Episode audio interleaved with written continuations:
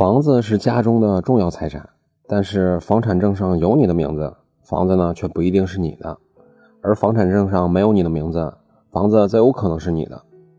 所以呢，咱们今天分两期讲讲房产证上名字这件事儿。今天先说当房产证上只有一个人名字的三种情况，下期啊咱们再说房产证上有两个人名字的三种情况。那么开始今天的音频，情景一呢，男方结婚前全款买了套房。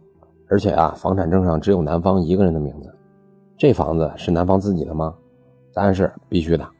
根据新的婚姻法规定，男方婚前全款买的房属于他的婚前个人财产，结婚后呢也不会自动转化为夫妻共同财产。所以，万一男方结婚后夫妻感情不和出现离婚，这套房子也仍然属于他一个人。情形二，结婚前男方贷款买了套房，而且房产证上只有男方一个人的名字。这套房子是不是他自己的呀？答案是那可不一定。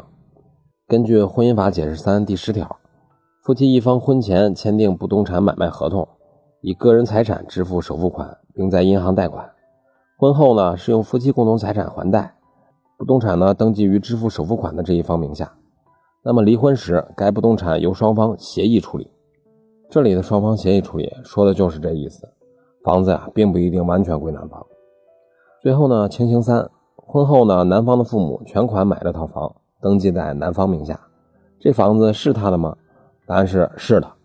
根据《婚姻法司法解释三》第七条，婚后由一方父母出资为子女购买房子，产权呢登记在出资人子女的名下，可以按照婚姻法相关规定，视为只是对自己子女一方的赠与，也就是说这房子啊是男方的。离婚的时候，另一方无权要求分割，咋说呀？就是连个墙角也分不到。那么，以上就是今天的音频，咱们明天再见。